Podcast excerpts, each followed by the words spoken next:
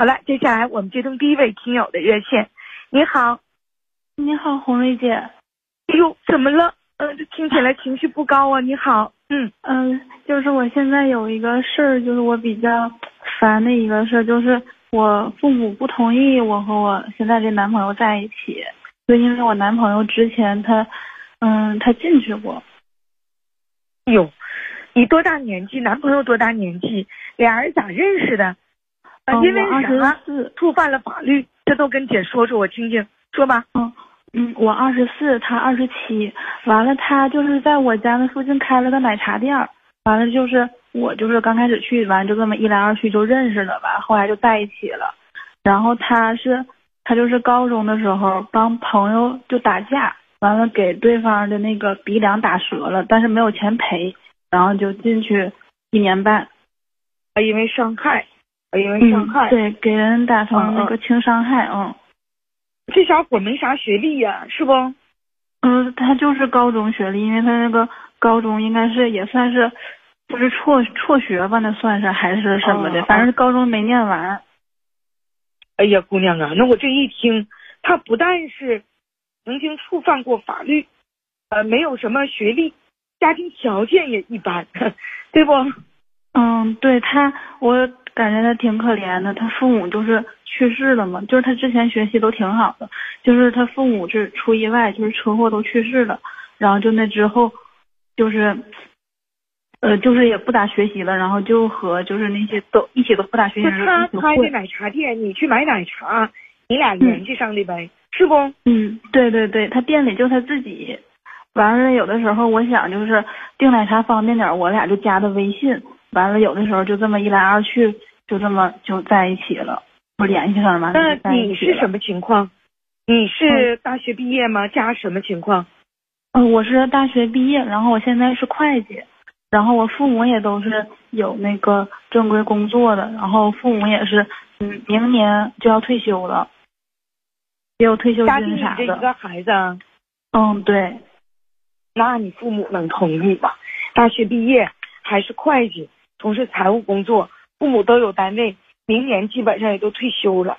你找这个对象，没有父母，嗯，然后没有学历，开个奶茶店，那你那爸妈指定他会心里边觉得接受不了。你俩处多长时间了？我俩处两年了。啊，你俩都处两年了。对，但是我跟我父母说的时候，我是最近才说的。我之前一直都是偷摸处，因为他这个情况。那你这是上大学的时候处的呀？就是没有，也是那个，就是大四的时候要实习嘛，就不在学校了，然后就回家这边了。啊，是这么处的。对。哎呀，那你啥意思，孩子？你要跟他结婚呢？现在呀？我就是觉得，我觉得他这个人不坏，就是。就是之前可能是犯了错误，就是他他他还有爷爷奶奶嘛。他我说小妹妹啊，嗯，咱没说这人究竟怎么样啊？那你说犯错误了，重新回归到社会当中，然后开奶茶店，然后自己创业啊，靠辛苦赚钱，自力更生，这都挺好的。但咱要是说呃恋爱呃乃至结婚，你的综合条件和他目前的综合条件。那你这种情况之下，你父母不同意就对了，你父母指定不能同意，小妹妹。但是我就觉得他挺有上进心的，然后他也挺孝顺的，对我也挺好的。就是以前犯过错误，然后我父母就不太同意，我父母就觉得说，那他以前打人，那如果我俩一直在一起，那他以后会不会打我呢？完了还说就是。他这个就是有前科嘛，那以后对我俩孩子就什么考公务员什么各种也都，你你都有影响。你真的，我问你，就你父母不同意，你能跟他分手不？我我不想分。如果说你父母现在就是说强烈的、坚决的不同意，但姑娘你觉得小伙子你挺认准的啊，就不想分。那你就得做你的努力，让你父母知道这小伙子身上的闪光点，知道小伙子对你的好，也让小伙子通过自己对你的好和对父母的尊重，呃，就是得到一份认可。你得这样，你不然的话，你怎么办呢？再说你俩要是往结婚里处，这小伙子有房子吗？你俩结婚有房吗？没有。那你说说，那不就开玩笑呢吗？啊，没有房。他这奶茶店现在生意行吗，小姑娘？嗯，还行吧，就是平均一个月能一万块钱左右。还行，能挣一万一万块钱，但是就是没有房子，你结婚连房子都没有啊。应该能付个首付，我感觉我我感觉我也不好问人家存款有多少，应该能付个首付，完了我俩能一起还房贷啥的。哎呦，那你这压力多大呀！我要是你妈，我也不愿意让你找这对象，姑娘啊，这来到广电台跟红瑞姐交流这个情感上的事儿，就说小伙子呢是曾经在高中时因为打架啊入狱了一年半，现在呢小伙子很努力，又开奶茶店，嗯。也很勤奋，这都很好。但是要说咱自己家姑娘，呃，大学毕业，从事会计工作，然后老头老太太人都有单位，退休金也不低。你说要找这个对象，房子没有，能付首付，将来呢月月还贷，嗯，得俩人一起还。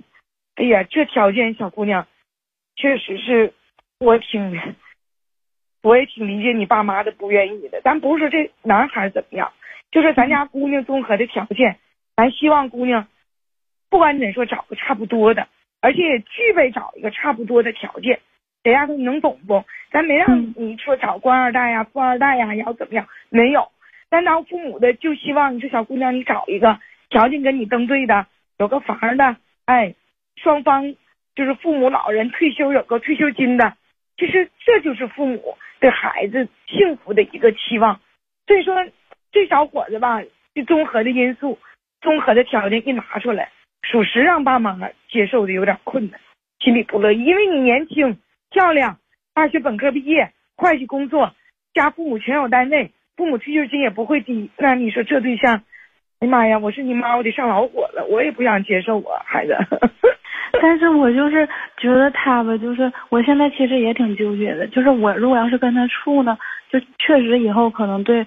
我俩孩子都有影响，但是我又觉得他他挺孝顺，然后他还有上进心，也挺能吃苦的。孝顺他不没爸没妈吗？他孝顺谁呀？啊，他爷爷奶奶。他是。哎妈！他现在还有爷爷奶奶，那你看，他生活中生活中不是也有负担吗？那爷爷奶奶在这边还得管呢，你说说。嗯，他现在住的那个房子就是跟爷爷奶奶在一起，就是那种小套间儿。你真的吧？你想问我什么？你想问红瑞姐什么？你说。就是我现在也很纠结，我是要跟他继续处，就是劝导我爸妈，还是就是说就直接就不跟他处了？那你看我刚才问你，我说姑娘，那你现在你父母要是反对你，你还跟他处不？你说我处。完，现在你又跟红瑞姐说，你说现在我父母反对我，红瑞姐我还跟他处不处？就是跟他分，我肯定是舍不得，但是，但是不跟他分吧，确实有点 那个，就是怕对我家孩子以后有影响啥。你这样吧，哈，丫头啊，火瑞姐给你两点意见。第一点，就是现在我说下午不分手，你俩马上分不了，对不？